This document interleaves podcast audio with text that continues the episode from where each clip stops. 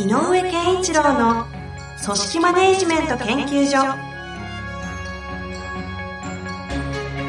組織が一体となりゴールを達成する究極の快感。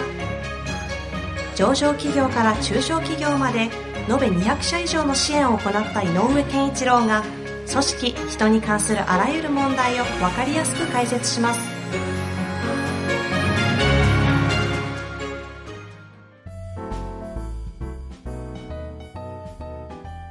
こんにちは、遠藤和樹です。井上健一郎の組織マネジメント研究所。井上先生、よろしくお願いいたします。よろしくお願いします。さあ、ということで今週も行きたいと思いますが、まあ、はい暑い日は続くんですけれども、暑い日ですよね。最近は、なんか、どんな感じでしょうか？あのね、ちょっと、先週はちょっと、えっ、と、少し、えーお休みいただいたりして、おおそうですか。いろんなところ、あの、行って、少し休暇をしたんですけど、いいですまあ、あのー仕事、その話とは別にね、仕事の部分では、あの、なんかね、えっ、と、前、なんか評価制度の見直しみたいなのが、なんかし結構集中するんだよね、みたいな話をしたことがあると思うんですけど、えあの、ここのところで言うとね、えー結構まあ、複数社であるんだけど、あの、全然それぞれのテーマは違うんだけど、あの、改めて、えっ、と、自分たちが、えっ、と、ど、どこへ向かっていくのかなとか、えっ、と、その、その、改めてもう一回問い直して、そのために組織ってどうあるべきかな、みたいな、なんかすごく、こう、そもそも論とか、え組織、あの、こう、なんていうのかな、えそういうことを見直したいなっていうことを、おっしゃる企業さんが多くて、ええうんっていううん、たまたまなんだよね、やっぱり集中するんだよね、こういうのって。でやっぱり僕も今、あの3社、あ4社かの方がどう、なんかあのに全然テーマとか違うんだけど、なんか似ていて、テーマは似てるんだ。うん、そなんかねそそ、そもそも論に戻ってる、本質的に自分たちの在り方とか、自分たちが何者かみたいなことについて、やっぱり語る場面っていうことををしている、語る場面を作っている会社みたいなのが結構、あのし今ねあの、数社同時でやっていて、そこにかひ潜むというか、その悪い意味ではなくて、会社で問題がないとこなんてないじゃないですか。だかテーマとして問題意識だったりっていうものはバラバラだけど、結果的にそういうテーマになってってるっていう話ですか？えっ、と、そこに立ち止まら、立ち止まって、えー立ち、えーそこに立ち返ってからじゃないと、えっ、と、いけないね、この話題はってことなんじゃないかな。ああ、でもそういう意味で言って、だから本当に深いところでのそもそも論を語らないと解決できない問題にうん直面しているという意味では共通なんですかね。そう。でね、えっ、とね、今、遠藤さんが言った、立ち返らないと解決しないではなっていう感覚よりも、うんうん。へ解決のために立ち返ろうとしてるって言ってる、ね。え。あの、えー帰ら、立ち返らざるを得ないという、えっ、と、周りから来た、あの、外圧という外圧ではなくて、自分たちがこれもう一回ここにも、そこに話さ、話したいよねって。みんなが戻ってる感じ。それは井上先生のあり方に影響を受けてるんじゃないいや、そんなことないと思う違よ。うのかな？うん、だからやっぱり、あの、なんかね、このポッドキャストの質問とかもそうだけど、うん。動いていると、そのやっぱり世の中の流れとかいろんなものがあるんじゃないかなと思っていて、なんかあある意味テーマがこう似てくるのよね、へえう。ん、その時々。だからえ今、この話も、も、うんあの、このまま行きましょうか。もう一つのテーマになり始めてしまってるので、ちょっと一旦止めるに止めれないなって気がするんで、ちょっと、え、ちょっとそこ、ほ深く聞きたいですね。うん、だからやっぱり、えっと、なんていうのかな、あの採用するにしても、えっと、じゃあ人事制度を整えるにしても、はいはいはい。それから、えっ、と、新しく中間管理管理職マネジメントを登用したいんだけど、とか、えっ、と、コロコロナで、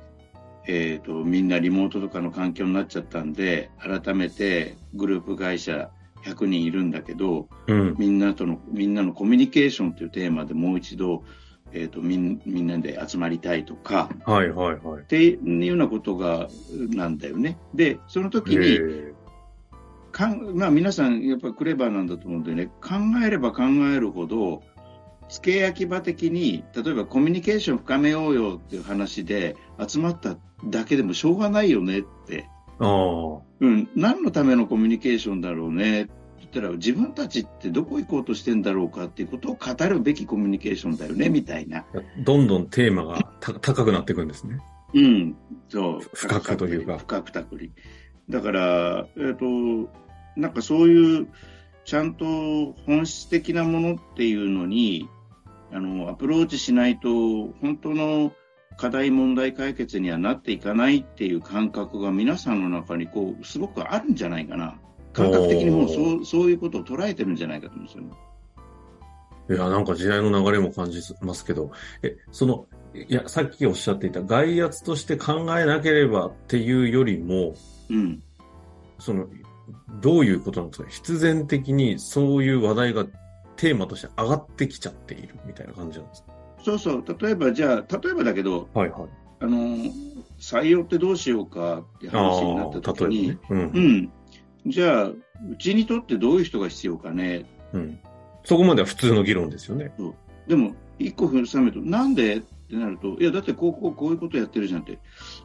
でもさ、最近うちの新規事業こんなの全く違う方向に行ってるけどさ、どうすんの？みたいな。例えばね。例えばねそうする。と、あ、そもそもこの高く、えっ、と、新規事業も含めて、うちの会社ってどこ行こうとしてるかね？っていうようなこととかに、だんだんだんだんこう入っていく。そっちに転じていくんだ。そうでかつてはいろん、例えばじゃあ採用の問題を考えなきゃいけない人事担当者は、そんなことまでいかずに、とにかく採用って目の前の問題に向き合ってればいい感覚だったんだと思うの。ああ、その領域の枠組みの中で十分仕事をやっていれば、うんうん、十たこと足りてたというか。そうなんだけど、えちょっと待てよって、やっぱりちゃんとしたテーマを世の中に投げかけないとダメかもね、みたいな。例えば採用するにあたっても、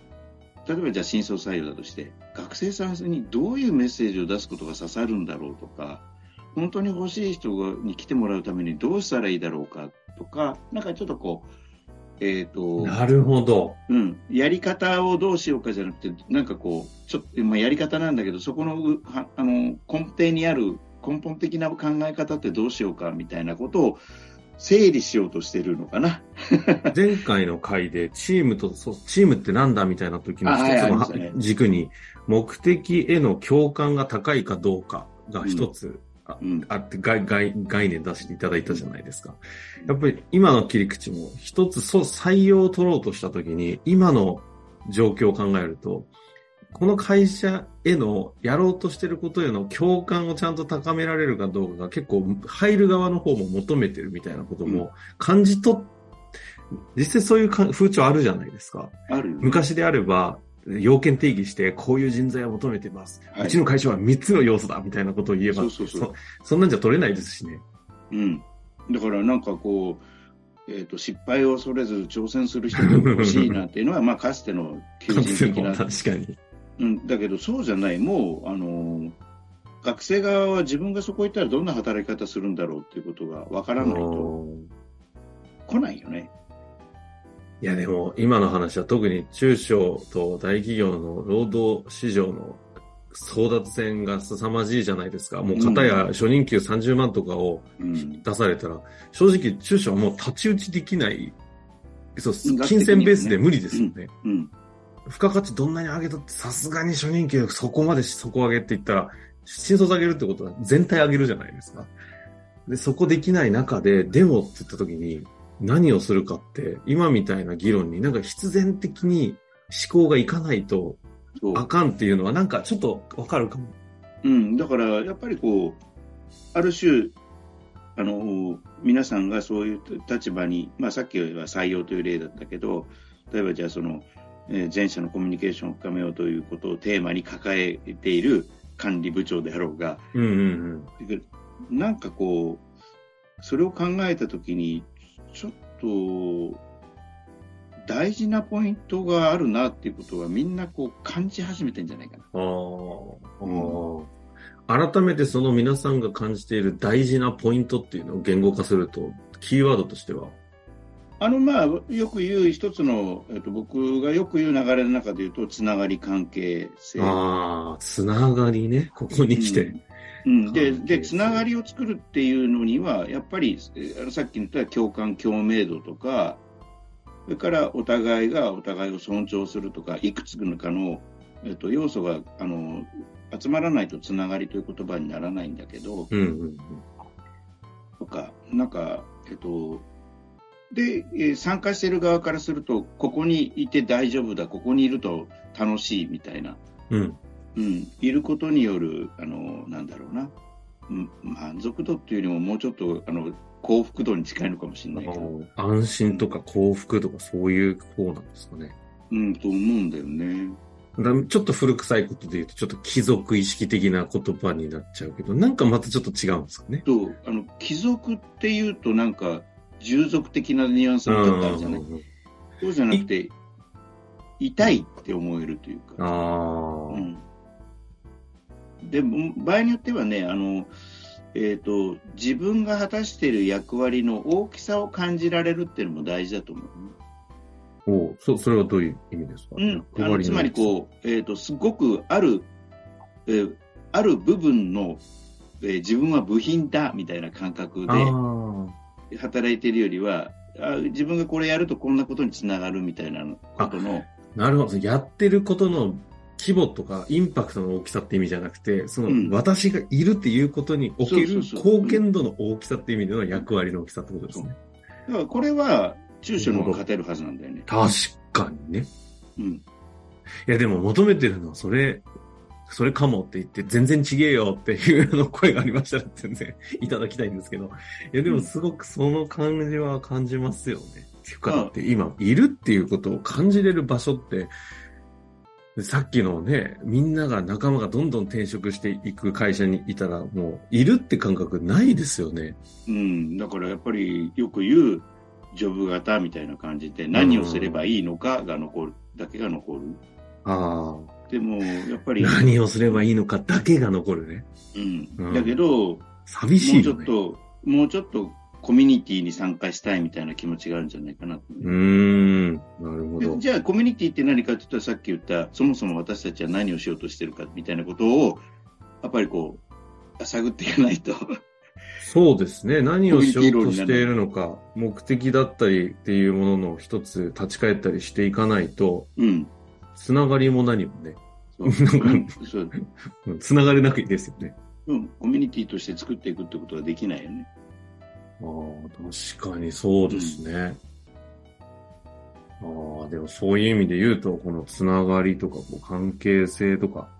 っていうものを通して役割の大きさとかっていう痛いって思えるようなものを作れるかどうかが一つの、その、価値なんですかね、今後の。だと思う。で、えっ、ー、と、おそらくいろんな現場で働いている人たちが、そういう理屈ではなくて、うん、肌感覚で捉えてるんだと思うのね。そういうことをちゃんとしなきゃいけない感覚になんでしょうね。だから、うん、け結果、井上先生の周りでの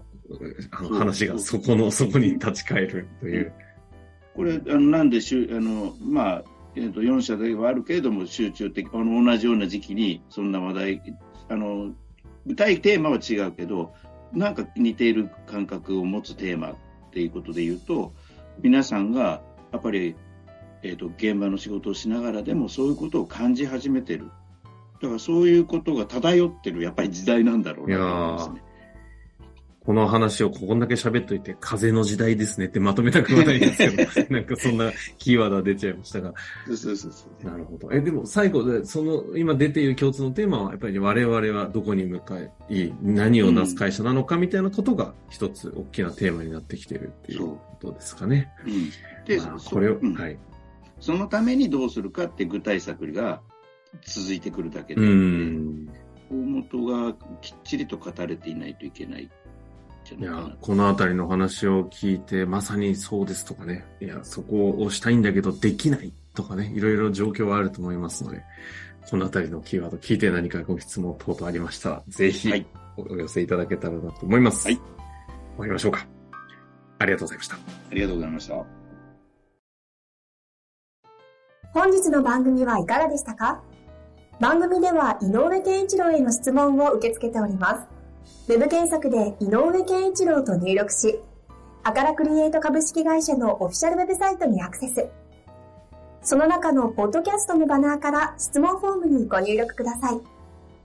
また、オフィシャルウェブサイトでは無料メルマガや無料動画も配信中です。ぜひ遊びに来てくださいね。